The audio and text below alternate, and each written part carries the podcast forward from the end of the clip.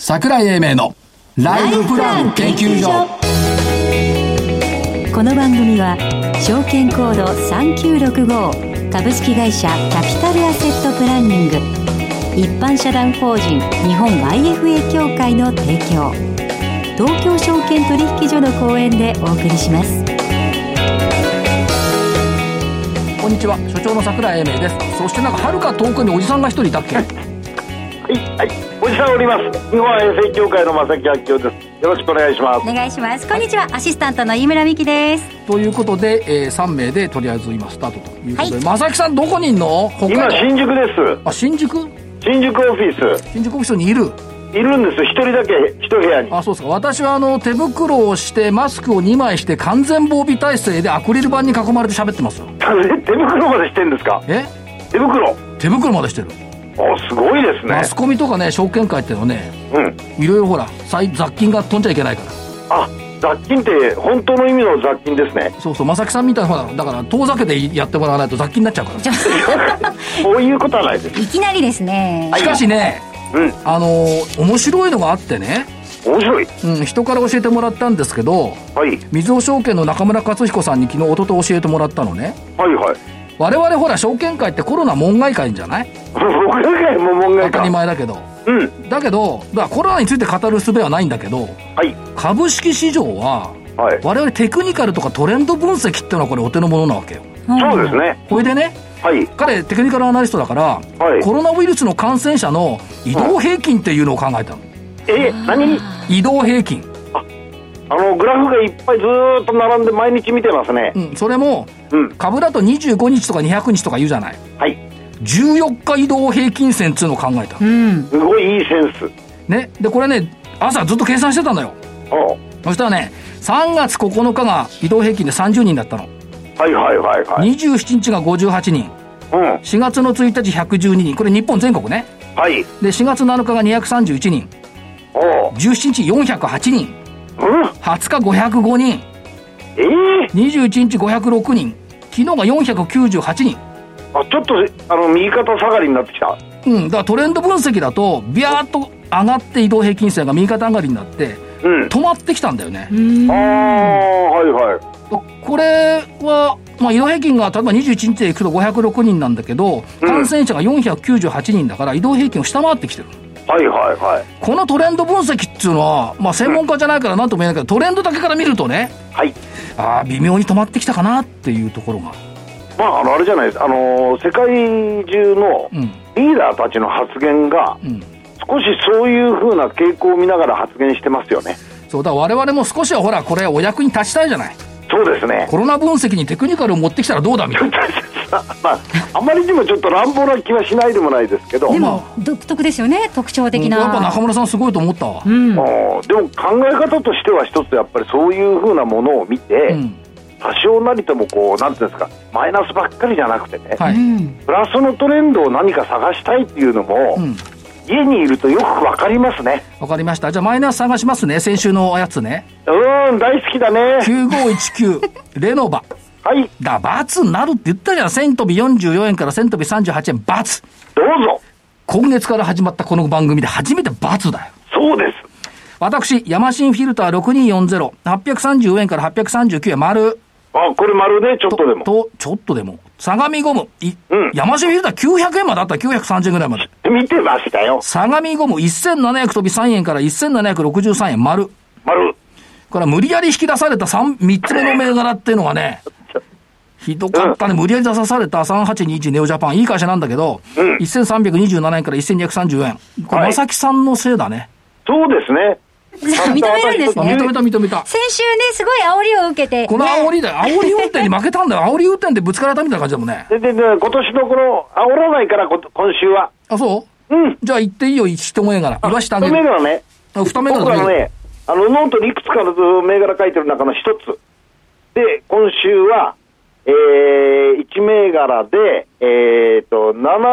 7065の UPR。あのさ、うん。わかったよ。僕私がね、いつも言長っく持っててねな、んかみんな私が言ってる銘柄をみんなそうやってパクっていくんだよ な。そう、パクってるよ。上パレット交差なんて私がずっとアイアーでやってる銘柄じゃないよ。そうだよ。うんだけど僕はこの銘柄がいいなと思ってんだもん。あそこの IR の担当の人、いい人だよね。いい人ですねいい。人だよね。 とてもクレバーだしね。うん、UPR はいいと思いますいやよ、。それでね、この手のね、IR の担当者に弱いんだよね、桜井さんね。人のこと関係ないでしょ。自分のこと言ってくれるはい、どうぞ、ご自由に。はい。 ?UPR どうぞね。UPR ね。のいじめようがねえじゃん。自分のすな、し桜井さんもお好きな銘柄でしばすもかんれね。たんじゃないのしばかれるのも気持ちいいんでしょ防御本能っていうのはね、みんな働くもんなの。 ?70 超えても防御本能ってあるんだ、やっぱり。イエス、イエス、イエスイエス。それでは、じゃあ私ね。はいえーっと、来たね。大阪。真田丸。おー、懐かしい。 7811。おー、中本パックス。うん。だってさ、F ピコが上がってんだぜ。あこれあ。中本パックス上がったっていいでしょっていう。そういう、そういう安直な、でもいい会社だからねい。や、いい会社、食品、包装、IT、工業材、医療関連が中核というところで、中本バックスはいいと思いますよ。はい。それから、えっ、と、6563、の、未来ワークス。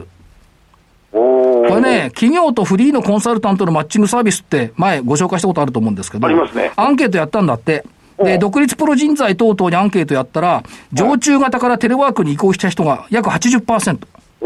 そう。ということはね、これアフターコロナの勝ち組だよ、やっぱり。なるほど、なるほど、なるだっほど。て能力なかったらフリーになれないもん。うん、うん。ね、だからそういった意味では、アフター、アフターコロナ代表。もう一個、好業績で3837、アドソル日清。おー、ほい。まあ、あの、システム開発ですけど、昨日、あの、情報修正と増配を発表してきたんで、はい。この3つ。堅調な会社が情報修正ってのはいいですね。うん。人の銘柄コメントしないでおいてくれるはい、了解です。厳しい。え、ではこの後本日のゲストのご登場です。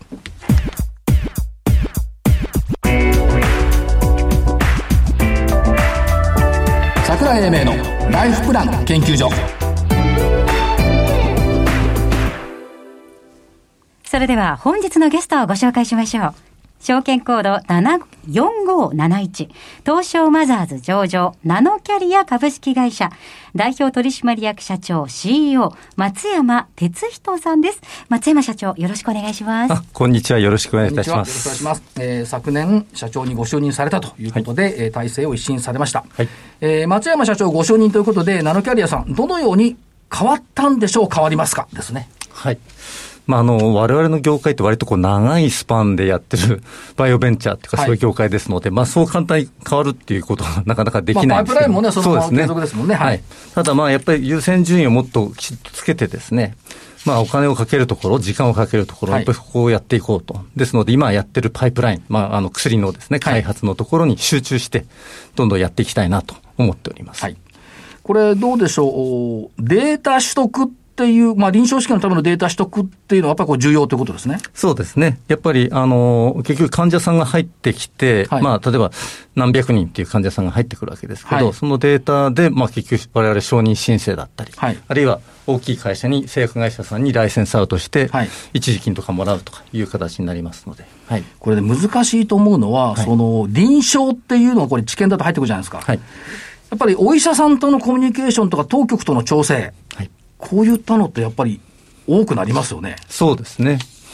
まあ、やっぱりあの、今臨床やってるものなんかは本当に先生方のご意見聞きながらやっていかなきゃいけませんし、はいまあちょっと後ほどまた詳しくあるかもしれませんけど、まあ今始めようとしてる臨床試験なんかは、例えばあの、まあアメリカだと FDA っていはいう機関があって、はい日本だとそれ PMDA っていう、えそことはもう当然その事前相談で何回もやっていくんですね。はいまた我々も来週もあったりするんですけど、ええそういうことをまあコミュニケーションしながら進めていかなきゃいけない。これあのテレビのですね、はい下町ロケットなんか見ておりますとですね、すごい怖い部署なのかなと思うんです が、そうでもないんですかいや ?PMDA なんかは。いや、やっぱりみんなドキドキしながらややっっぱてそうでますすよよねね、当然。で、おまけにちょっと今コロナのね、影響で皆さん、まあ当然その、そういう期間なんかもてんでこまいなんじゃないかと思うんですけども、はいそういう中ではこう、我々の部分もきちんと時間を割いていただいて、はい検討していただけるっていうのは本当にありがたいことだと思ってます。あとは新規技術のところについては、これオープンイノベーションっていう考え方が入ってきました。はい。これどういうことでしょうええ、あの、やっぱりこういう先端技術、まあ、バイオだけに限らないかもしれませんけど、はい常にやっぱりあの世界中で進歩があるんですね。はいですので、まあ、自社だけでどんどん研究進めてても、やっぱり遅れていく部分もあったりしますので、そこはやっぱりその他の機関ですとか、大学だったり、はいまあ他の会社だったり、研究機関だったり、そういうところと、まあ連絡、あるいは提携しながら、い情報収集しながら、一緒にやっていくっていうことが大事なんじゃないかなとなるほ思どいます。それから、まあ、あの、まあ、せ製薬というか、創薬についてはもう、フンボルト賞を得られた片岡教授とか、はい。岡野先生、東京女子医大でしたっけ、はい岡野先生そうですねえーこの方々を含んだアドバイザリーボードがあー新しく組織されたということですが、これはどうなんでしょう、やっぱり新規パイプラインの創生につながると考えてよろしいんでしょうか。そうですね。やっぱり先ほど言いましたように、こう新しい、やっぱり世界中のこの知見っていうか、トレンドも、あの、先生方お持ちですので、はいすごい、あの、助かってます。あの、はい11月以降、やっぱり、あのーサイエンティフィックアドバイザリーボードを開いてるんですけど、まあ、これ月に1回どころか、当初は2、3回ずつこう開いてましたけども、はいあのー本当に力強いってことですね。これで、次のやっぱり、もう、パイプラインっていうのをまた作っていかなきゃいけないなと思っています。世界に勝てるデータをいち早く取得することができるだろうと。いうことですね。はいだから片岡先生、早くノーベル賞取ってほしいんですよフンボルト賞まで行ったんだから、もうすぐノーベル賞という期待をずっと持ってみ待っているんですけども、はいで、えっ、と、片岡先生がセンター長を務めている川崎のナノ医療、ナノ医療イノベーションセンター、これバイオ特区ですよね。そうですね。で、様々な技術、これ、いろんな研究を進めてるってことでしょうか。そうですね。あの、あそこもいろんな会社が入ってたりですね、先生の参加での研究ですとか、まあ、はいもちろんがんセンターなんかも入ってたりとか、そういう中でやってますので、で、おまけにあそこ、皆さん見たことあるかもしれませんが、あそこってあの、えっ、と、羽田空港の国際線の、実は多摩川挟んで向かい側にあるんですよね。そうかえ川の向ーこうなん川の向こうなんでですすよけねど、はいでもあそこに橋ができるんですよ。ええそうするとですね、多分本当は、まあ、今年中にっていう話だって、まあ、ちょっといろんなことがあっても増えるかもしれない、そうすると、多分海外から今度は、まあええコロナ収束後こう行き来がすると、海外の研究者たちもこう来たり、企業の人たちも来たりして、もっとあの発展していくんじゃないかなと思ってます。そうですよね。羽田から来て即、橋渡れそうばです橋渡れば研究所といええうところですもん。だから、その意味では、あの、情報の集積地になってくるっていうことですね。そうですね。で、かつ、あの、先生方の発想を御社のメンバーが教育で、共有できるようになるとそうですね。いうことですね。はい。そうするとですね、こっからがね、かっこいいんですよ。新しいナノキャリアは世界に通用するパイプラインの構築を実行しますとありますが。はい。いや、もうこれは当然、あの、先生方の知見を生かすとですね、まあ、はいまあ、我々もすでにもうグローバルでの臨床試験ってやってますので、はいはいで、まあ先生、あの、片岡先生なんかもちろんその、海外に行ってももう、あの、講演したりなんかするとですね、はい皆さんこう一目を置いてくれる当然のことながらそういええう先生ですので、その中でやっぱりこう成果を出していきかいきたいと思っていますね。で、まあ、免疫治療との併用試験というところに今、注力をしているそうですねと。いうことですね。はい。低分子医薬との併用が必須ということで、世界中でたくさん行われていますということです。個別でいくとシスプラチン。はいこれが代表的な併用薬候補ですね。そうです。な、我々、そのシスプラチンミセルっていうのは、まあ、我々の、シスプラチンっていう、まあ、よく白菌製剤って言うんですけど、まあ、体で言うと本当は毒なんですけど、この毒が結局、がん細胞を殺すっていうことなんですだねからこいつをどうやって運んでいくかというそこうとを今やでってるんすですね。ね。それを我々のその技術、片岡先生の技術で、その、がん細胞になるべく集まる。はいで、正常細胞に行かずに副作用を抑えてくれると。いうような形がこのシスプラチンミセルなんですけども、なかなかがんの世界というのは単剤、この一つの薬だけじゃやっぱり成り立たないので、はいそれで今、皆さん聞いたことあるかもしれない。オプジーボだとか、ええあの、オノ薬品とかですね、ああいう免疫チェックポイント阻害剤、まあ最近はもう、これとの併用試験っていうのは、もう世界中で1000以上多分行われてるんじゃないかと思いますけど、それを我々もですね、併用して、まあヘッダーの、あの、頭頸部がんとか、はいこういうところの今臨床試験を、欧米でですね、あの、第2段階の臨床試験をやっています。統計部は今フェーズ2ということですそうね。ですねフェーズ2でですね 2A が終わってそろそろ 2B に入っていくと。そうですね。はいいう。段階ということですね。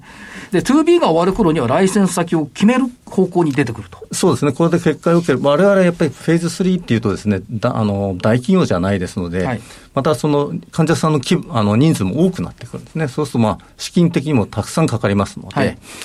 そういう意味で、やっぱりこのライセンスアウトしあの、大企業さんとか中堅企業の製薬会社さんにライセンスして、それでまあ一時金だとか、そっちの方でやってもらうという形を施行しています。直近では、えっ、と、遺伝子治療薬の VB、VB、ワンワンワンでしたね、はいこれそうですねえー国内開発を行う決定としたとのプレスがあります。これ楽しみですよね。えこれはですね、本当にあの、遺伝子治療薬って、なんか遺伝子っていうとなんか危ないような感じに皆さん持つかもしれませんけど、世界中ではどっちかというとこの最先端の技術なんですよね。だからそこの、まだ国内でやってないんですけども、これをこう、今、アメリカでやってる、これ第3相試験、最後の臨床試験ですけども、これに、まあ、日本も入ることによって、はいまあ、我々フェーズ1、フェーズ2ってやってないんですけども、国内では。はい。あのフェーズ3の試験に入ることによって、まあ、例えば400人の試験に日本をじゃあ40人とか、そのぐらい入れさせてくださいっていうと、それでいいデータが出れば、日本も承認が取れるとはいいう形で今、進めようと思ってます。これ国内初となる画期的な治療法になっていく方向ということと、卵巣がんでの中間解析結果、これ良かったんですよね。そうなんです。ですので、我々その発表を受けて、あの、国内の検討を始めます。ただ、まあ、事前にも、我々そういうことも、あの、見越してですね、はい遺伝子治療薬って実はあの、カルタヘナって、まあ、カル、なんかちょっと変わった名前ですけど、カルタヘナ法っていうのがあって、これ世界中でその遺伝子っていうのはそういう、あの、法律をクリアしなきゃいけないんです遵守しなきゃいかん。はい。で日本は特にこれ厳しいんです、ええアメリカは実はこれあんまり大したことなくやってるんですけども、その日本のその基準をもうクリアしたんですね。ですので、実はまあ事前にその、まあ、国内の権威のある先生方にですね、ちょっと相談したら、はいまあ、この薬っていうのはなかなか面白いねと、こええれはあの卵巣がんの患者さんでも、まあ、ハイリー・アンメット・メディカル・ニーズって言ってるんですけど、はいまあ、すごい需要がある患者さんがいる薬ですよと。で、ところでカルタヘナって取ってるって、大体あの、やっぱりやろうとするとそういう遺伝子条約、それが通らなくて結局、国際共同試験に入っていけないっていうことが多かったらしいんですね。でも我々こう取ってるっていうことで、先生もですね、あ、それならもう全然 OK だねっていう応よう援なしようよ、話。ははいい、。感じ。だからそもそもこの卵巣がんの患者さんって、ね、えっ、と、5000人が毎年亡くなられてるっていう。そうですね。で、治療法がない。はい。難治のところですよね。そうですね。早く、だから患者さんに届けていただけると。そうですね。ありがたい。はい。で、臨床試験を4つ進めておられますが、い端的に伺います。資金は大丈夫でしょうかあそうなんです。これ皆さんにね、よく言われて、特にあの、今回 VB の発表したら、また増資するんじゃないかとかね、そういう話はがいあったんですけども、我々、まあ、12月末、まあ、あのの段階でもですね、まあ、計算発表の80億はい弱、あの、お金を持ってます。で、今、あの、今の巡航速度で言っても、大体年間15億。まはあ、い単純にだから割ればですね、まあ、ええ4年分の資金は持ってるありのますでと、はい全然、あの、あまあ、あの、そういう増資の必要もありませんし、はい十分な資金を持ってやってるっていう状況です。 ?4 年分のお金があって、このまま開発が進むと多分ライセンスアウトが2、3年でいくでしょうみたいな感じそうですね。です。そアれがバウトに計算するそとうですね。はい。そういうふうに見とけばいいというこそうとですですね。で、えっ、と、ミセル化ナノ粒子パイプライン。まあ、これはあのー薬を運ぶナノ粒子、はいこのパイプラインになりますけども、これ絞り込みをどんどん行っていくということですかそうですね。今はまあ、まあ、すでにもうだいぶ絞り込んでですね、今やってるのは、確か、あの、統計部官って、そはのい、シスプラチンミセルとの併用でやってる欧米の試験とか、6300とか、まあ、そこの試験にかなり絞ってるんですよね。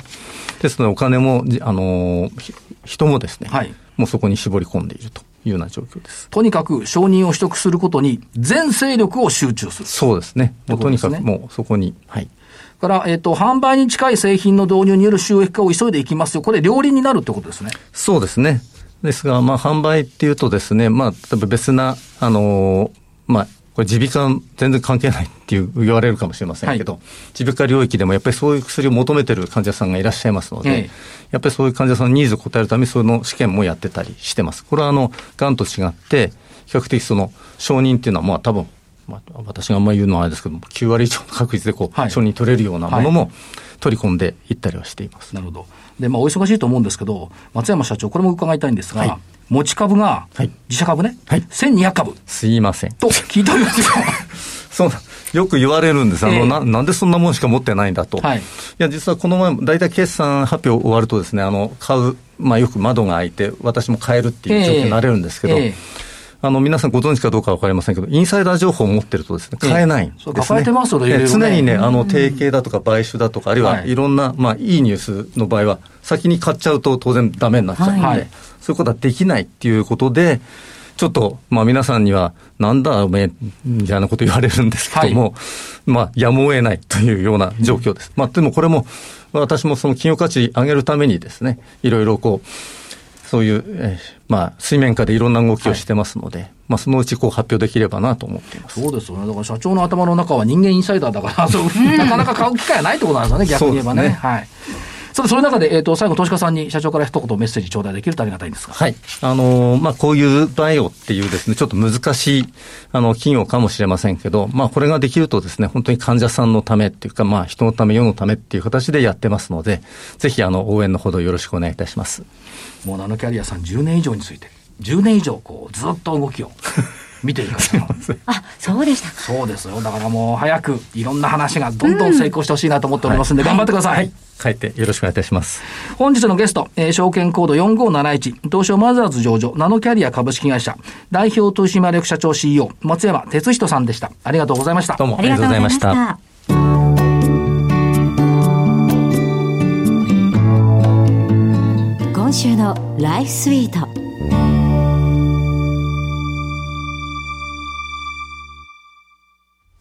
えさて、ここからは、キャピタルアセットプランニングが開発した、ライフプランシミュレーションツール、ライフスイートを実際に触りながら、よりリアリティのあるライフ、そしてマネープランニングのノウハウを皆さんと一緒に共有していきたいと思います。まさきさんお願いします。はい、よろしくお願いします。はい。えーこれまでですね、このライフ、えーライフスイートを使用しまして、えー私の値を入力したところ、62歳で資産が枯渇することがつまびらかになりました。えーそして、前回、えー先週の放送で、えールーレットを桜井さんに回していただきまして、2つ年上で年収600万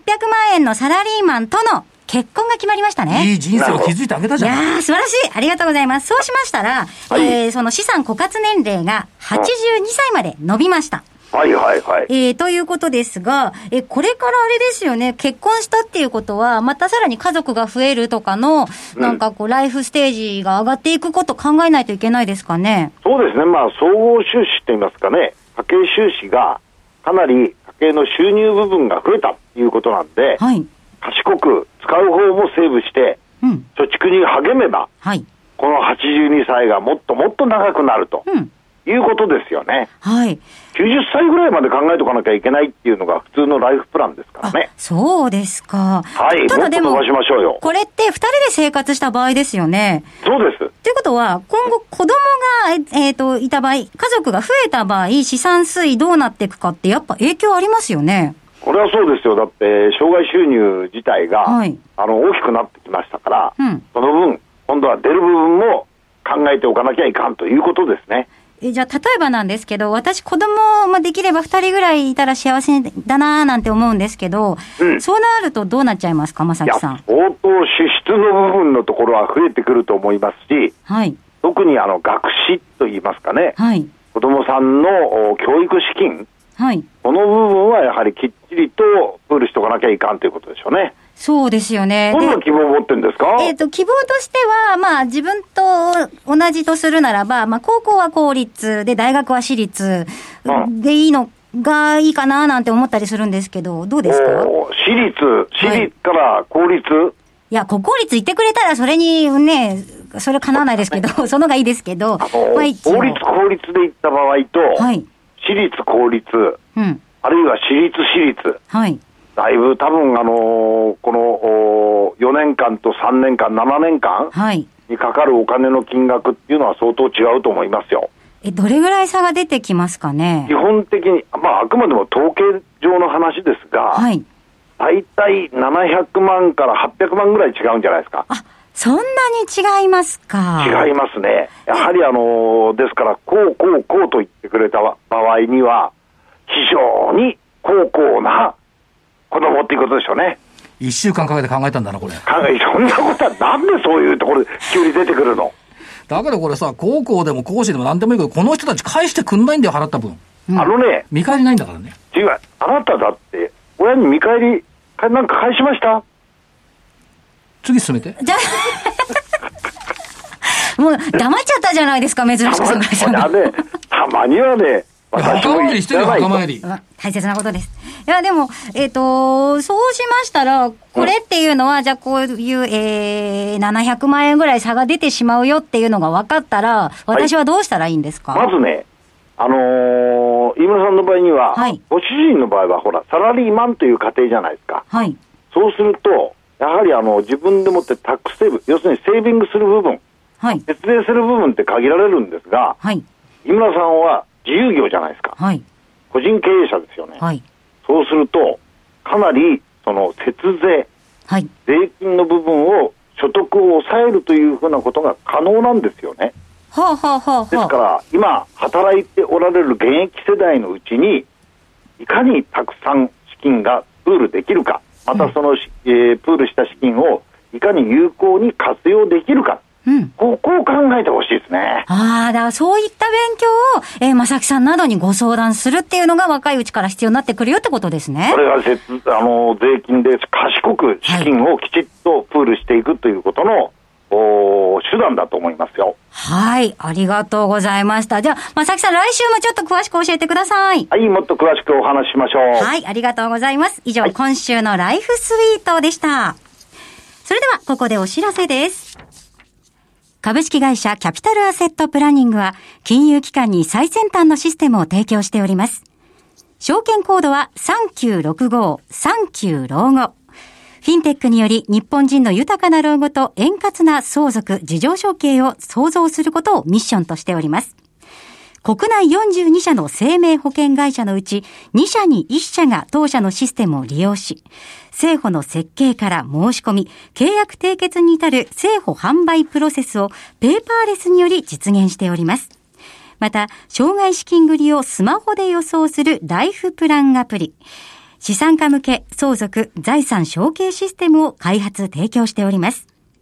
証券コード3965、39老後。キャピタルアセットプランニングは、フィンテックによって人生100年時代の豊かな老後を実現いたします。資産運用の目標設定は人それぞれにより異なります。個々の目標達成のために独立、中立な立場から専門性を生かしたアドバイスをするのが金融商品仲介業 IFA です。一般社団法人日本 IFA 協会は企業 IR 情報を資産運用に有効活用していただくため、協賛企業のご支援のもと、この番組に協力しております。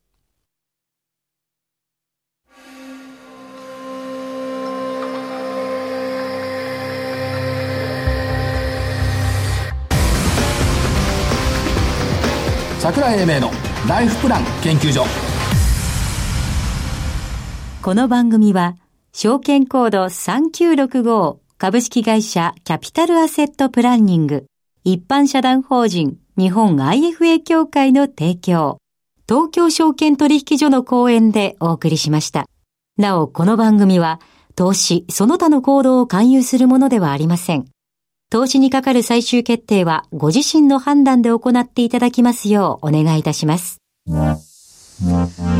さて番組もそろそろ終わりの時間ですがしかし飯村さんあれよね、華やいだ声から渋い声までいろんなトーンの声がたくさんあって いやもういじらないでください。で、先ほどね、正木さんがおっしゃったはい700万から800万円というこの金額の差、はい。これは何から出してきたやつだったんでしたっけこれはあの、ライフスイートというウェブツールで、はいあのー、公立と私立と、これあの、高校大学と入力する項目がございましなてるほど、あのー、それでもう皆さんも調べていただくことが可能です。えー、ですので、あのー、キャプチャー画像などを参考にしていただけたらと思いますので、ぜひあの、番組ホームページの方でご確認いただければと思います。多分松山社長は割安だと思うんだよな。効率効率だと思うんだよね。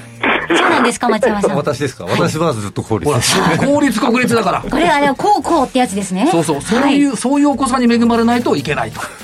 じゃあちょっと子育て頑張ります。そうだよね。ということで、えー、正木さん、どうですか、巷は。いや、あのーだいぶ個別銘柄をやっておられる方は、少し明るくなってきてますね。そうですか、わかりました。はじゃあ、えっ、と、本日はこの辺りで失礼します。所長の桜井英明、そして正木さんでしたっけはい、日本衛生協会の正木明夫。はそいして。アシスタントの飯村美希でした。それでは来週この時間まで、ごきげんよう。ごきげんよう